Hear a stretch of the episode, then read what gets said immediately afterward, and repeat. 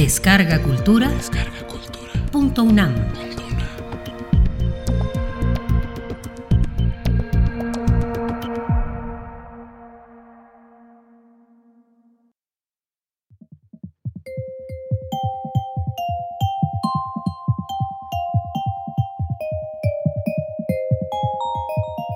Los enlaces.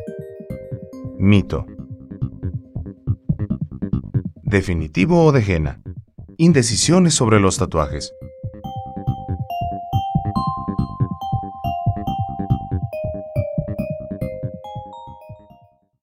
Maquillajes, aretes, tintes, piercings o tatuajes. Los adornos en el cuerpo han cautivado a los seres humanos desde la antigüedad. Es una forma de diferenciarnos, hacernos especiales, identificarnos como miembros de un grupo. En fin, ponerle sello a una época de nuestra vida para después poder decir cosas como, en mi época pasaba tal cosa y éramos mejores. El número de personas que adornan su piel con un tatuaje va en aumento, y el lugar de su cuerpo que eligen para imprimirlo puede ser casi cualquiera. Si has considerado hacerte uno, piénsalo dos veces. Las estadísticas indican que la mayoría de las personas que se hacen un tatuaje tarde o temprano se arrepienten. Lo que en principio parece original o divertido puede volverse aburrido y hasta molesto. O tal vez los resultados no son los esperados. Como se ha visto que la gente puede arrepentirse, una forma de no perder el mercado y de seguir teniendo clientes que quieren hacerse un adornito es vender tatuajes temporales. Así si te arrepientes no hay problema. Se borra.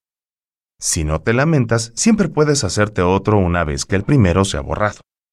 El uso de tatuajes temporales ha ido ganando terreno, en particular los que usan henna natural. El polvo de henna es una mezcla que se extrae de la planta Lawsonia inermis.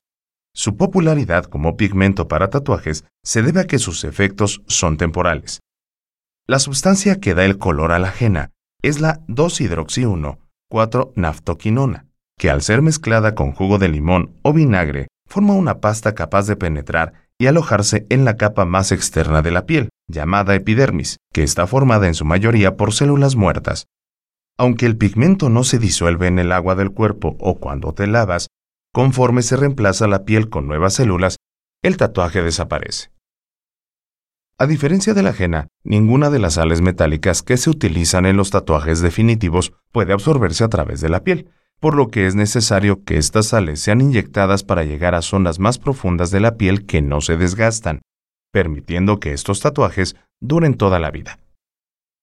Existe la idea de que como la henna es un producto natural, es menos dañina que las sales metálicas que se utilizan en los tatuajes definitivos. Claro que algunos, pues podríamos preguntarnos, ¿qué tan artificial es una sal metálica o qué tan natural para el cuerpo es teñir las células muertas con una sustancia como la henna, que proviene de una planta? Es más, si sabemos que la sustancia que le da el color a la henna es la 2-hidroxi-1,4-naftoquinona, como que no suena muy natural el asunto. Pues ¿dónde está lo natural? Tanto a las sales metálicas como a las de henna se les atribuye cierta toxicidad.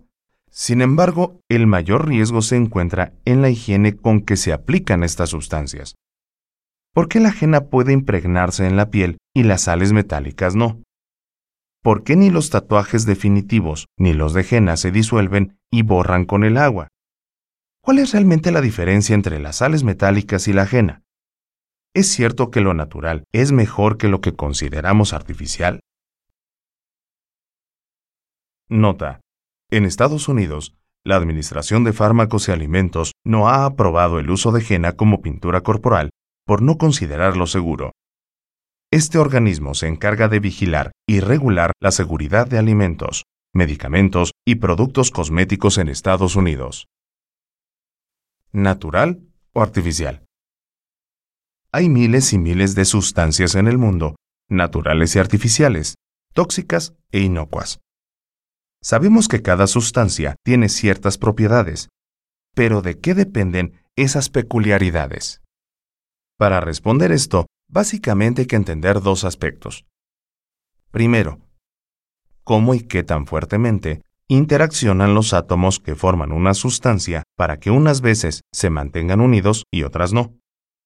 Segundo, cómo y qué tan fuertemente interaccionan los átomos que forman una sustancia con los de otra sustancia, de tal manera que al ponerse en contacto su comportamiento se modifica. En pocas palabras, en este módulo revisarás la forma en que interaccionan los átomos y las moléculas en las sustancias, y de esta forma podrás explicar su conducta. Con esto entenderás propiedades como la temperatura de fusión y ebullición, la solubilidad y la conductividad. Características que hacen únicas a las sustancias y que les imprimen un comportamiento particular.